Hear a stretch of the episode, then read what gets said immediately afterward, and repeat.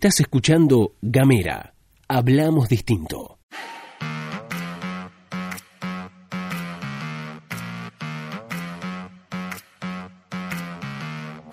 Hola, hola, hola, hola, ¿qué tal? Buenos días, buenas tardes, buenas noches. Estás escuchando la pastilla de Gamera, este micro informativo que distribuimos de lunes a viernes. Mi nombre es Luz Escarpati y como es habitual me acompaña Gastón Lodos. Muy buenos días, muy buenos días a todos, a todas, a todos quienes están escuchando. Les damos la bienvenida a la pastilla de Gamera. Les vamos a contar las noticias más importantes en unos 10, 11, 12, quizás 13 minutos, pero aquí estamos. Recuerden que pueden mandarnos un mensaje de WhatsApp al más 549 2901 50 29 90. También nos pueden encontrar en las redes sociales, en Facebook, en Instagram y en Twitter. Nos van a buscar como arroba gamera tdf. Recomendamos especialmente que busquen en www.gamera.com.ar o en eh, Spotify el podcast Megafon en Gamera. Pueden buscar el primer capítulo que es La Universidad Pública. Es una serie de estreno que tenemos. Se han sumado los compañeros, compañeras, compañeros del Centro de Estudiantes de la Universidad Nacional de Tierra del Fuego Gamera para que conozcamos un poquito de qué va, de qué va la Universidad Pública, porque la universidad es pública, es de todos. Así que hemos esa nueva serie de Agamera que tuvimos el día de ayer. Esto se graba un jueves 5 de marzo del año 2020, más o menos. Eh, bueno, hemos estrenado una nueva serie en Gamera, así que estamos muy, muy felices. Paula Fo y Reinaldo del Tuco Encina les cuentan un poquito de la vida interna de la universidad pública, así que allí lo pueden encontrar.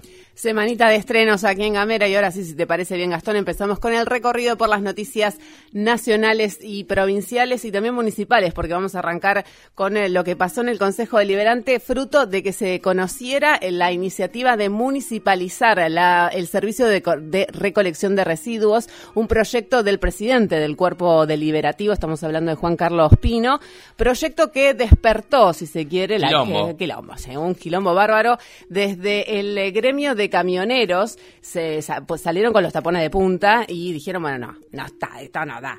Recordemos que, bueno, vamos a escuchar primero lo que dijo Guillermo Vargas, vocero del gremio de camioneros.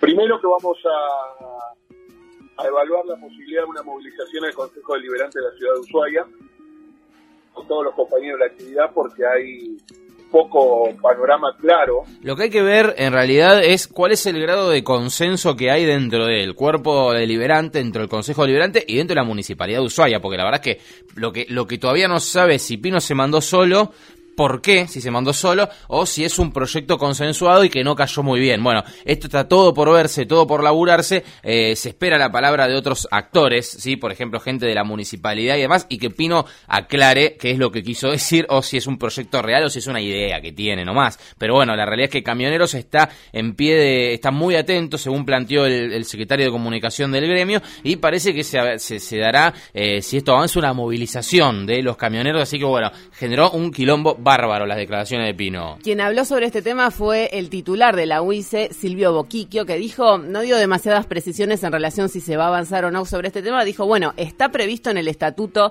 de la sociedad integral, pero para llevar adelante, eh, para llevar adelante esta iniciativa se va a tener que invertir y se necesitan recursos justamente para poder aplicarlo. Bueno, más o menos por ahí pasa la papa en relación con este tema. Ahora pasamos a las provinciales, porque hay novedades en relación con la causa Malvinas, este caso que se investiga desde 2007 y a 38 años de la finalización del conflicto bélico. Recordemos lo último que había sucedido era que la jueza Borruto, que es la que interviene en la causa, había llevado adelante las declaraciones indagatorias a eh, cuatro eh, militares de las Fuerzas Armadas. Bueno, estos cuatro militares apelaron ante la Cámara de Apelaciones de Comodoro Rivadavia el procesamiento que había dispuesto la jueza Mariel Borruto. También la Fiscalía y la querella llevaron adelante una apelación por falta de mérito, dictadas también por la misma jueza, ante uno de los hechos que imputaba a uno de los oficiales, Agarde, que se le imputan 18 hechos de torturas en la causa de Malvinas. Vale la pena recordar quien interviene en la causa como fiscal es el fiscal Marcelo Rapaport, que em, colabora con el titular de la Procuraduría de Crímenes contra Lesa Humanidad, María Ángeles Ramos. Y lo último para agregar sobre este hecho tiene que ver con la polémica que se había desatado en relación si se trata o no de, de delitos de lesa humanidad. Borruto se explayó sobre este tema y opinó que si bien las torturas pueden no haber sido parte de una práctica sistemática, el plan de exterminio de, de, la dictadura militar brinda un amparo a los militares en Malvinas, convirtiéndolos también en delitos de lesa humanidad. Bueno, más o menos por acá pasa todo este tema vinculado con la causa Malvinas y ahora sí, si te parece bien, Gastón, arrancamos a desandar lo que son las noticias de la órbita nacional. Así es, bueno, varias cosas, ¿eh? varias cosas que en, en algunos casos están en tapa y otras son importantes porque han sonado o van a sonar. La primera es muy, muy importante porque ordenaron la libertad, ya está en libertad, ya se hizo efectiva de Julio Devido, quien fuera ministro de Planificación en su momento del gobierno de Néstor y Cristina Fernández Kirchner, había estado preso. Devido era diputado, vamos a hacer un breve raconto, era diputado nacional. Por la causa gas licuado ordenaron la detención, la detención preventiva. Ordenaron, el Congreso Nacional votó su desafuero y lo metieron preso. Bueno, estuvo un par de años preso en prisión preventiva, insisto. Luego le dieron la prisión domiciliaria. Bueno, el juez de la causa eh, ordenó su eh, liberación, su inmediata liberación, y Devido declaró y dijo que hay justicia institucional pero no en los hechos y que si se cumplieran las normas no habría presos políticos. ¿Qué más dijo debido que va a ir a todos lados a pedir explicaciones, y a reclamar algunas explicaciones? Sancionar, dijo que se tiene que sancionar fuertemente a los que abusaron de su poder para encarcelarnos y someternos a través de la violación de derechos constitucionales. Esas fueron las primeras declaraciones de Julio Devido que estuvo preso varios años eh, hasta que, bueno, la jueza le dictó, la jueza no, el juez, el tribunal le dictó la, eh, la libertad, sí, a su prisión preventiva. Por supuesto que el proceso judicial sigue. Esto no implica inocencia, pero sí implica el fin de la prisión preventiva, ¿sí? Eh, vamos con otra, si te parece, esta es muy, muy importante. Debería ya estar publicado en el boletín oficial o se publicará en el boletín oficial.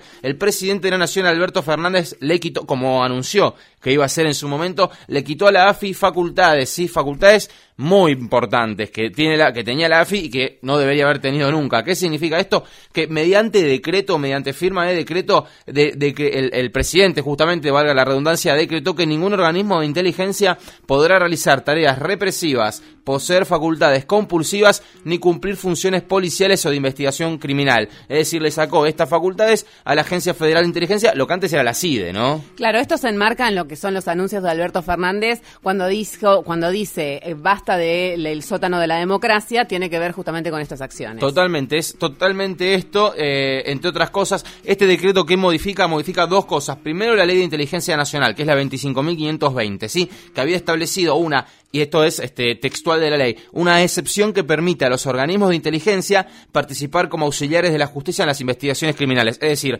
agentes de inteligencia, servicios de inteligencia que iban e investigaban para el juez, ¿sí? O participaban de distintos tipos de acciones para un juez. Bueno, esto era una excepción, se ve que se hacía bastante seguido, el decreto presidencial modifica esta ley nacional. Y otra cosa que hizo el presidente Fernández es dar de baja un decreto que en su momento había firmado el presidente Mauricio Macri en mayo del 2016, que le daba eh, a la AFI un, un la posibilidad de que, mm, de que los fondos no fueran transparentes. ¿Qué quiere decir esto? A través de un decreto, Mauricio Macri planteó que los fondos del organismo de la Agencia Federal de Inteligencia no tenían por qué ser públicos, no tenían por qué decir a qué se destinaban. Sí, bueno, para el presidente eh, Alberto Fernández, ese decreto de Macri implicó un retroceso institucional en materia de democratización y publicidad del sistema de inteligencia nacional, ¿sí? Eh, es decir, Alberto dijo, este decreto se va a la mierda, ¿por qué? Porque es turbio, básicamente, ¿no? en pocas palabras. Así que finalmente firmó un decreto de necesidad de urgencia Alberto Fernández, le quitó las facultades, estas facultades que tenía la, Agencia Federal de Inteligencia, facultades represivas, policiales y de investigación. Bueno, y cambiamos de tema rápidamente. ¿Sabe quién volvió? ¿Quién volvió? Volvió Macri porque anda de viaje por Guatemala. El exmandatario participó de tres paneles del encuentro llamado Centroamérica, Dramas y Oportunidades, Desafíos y Soluciones y tiró un par de definiciones interesantes. Tiró, qué sé yo, ¿Escuchamos una? Dale. Para mí es mucho más peligroso que el coronavirus, que es el populismo. Cállese, hombre horrible. Sí, lo primero que se pregunta uno, me parece a mí, lo digo con muchísimo respeto, porque un tipo que subió la desocupación, que subió la inflación, que subió la deuda, que subió la pobreza, viene a bardear, ¿no? ¿Por qué bardea? No bardea, chabón, banque un toque más, pero no importa. Otra frase que les compartimos de Macri en ese foro, dijo, para mí, ah, bueno, algo más, mucho más peligroso que el coronavirus es el populismo, pero dijo, el populismo va a llevar a hipotecar el futuro. Compromete no solo el desarrollo, del, eh, sino el futuro básico de las comunidades. ¿Qué más dijo también Macri? Que las sociedades progresan cuando son meritocráticas. Y esta que le voy a decir ahora es la frase para mí que es primero que es una frase peligrosísima, pero además, si hay, eh, digo, una frase que engloba, digamos, la doctrina judicial del macrismo, es esta. Nos quieren hacer creer que tiene el mismo derecho el delincuente que la víctima. Sí, señor, tiene el mismo derecho porque justamente estamos en un estado de derecho en lo que se prevé es que todos tengan los mismos derechos. Así es, bueno, entonces apareció, reapareció Mauricio Macri, ya había dicho que se iba a dedicar a dar charlas y seminarios alrededor del mundo, esta es la primera vez, eh, bueno, en definitiva, algunas frases de Macri que ninguna nos sorprende, pero reafirman, y si se quiere, y hablando en términos políticos, el tipo, bueno, reafirma su lugar en el mundo político, ¿no? Eh, con estas frases. Bueno, eh, un glosario, un pequeño glosario que les traemos a ustedes de Mauricio Macri, una pequeña antología de sus frases en Guatemala, seguir a Macri porque al parecer ha vuelto a la vida política activa. Ahora sí nos vamos, nos despedimos. ¿Estuviste escuchando todo esto? Acá, en Gamera.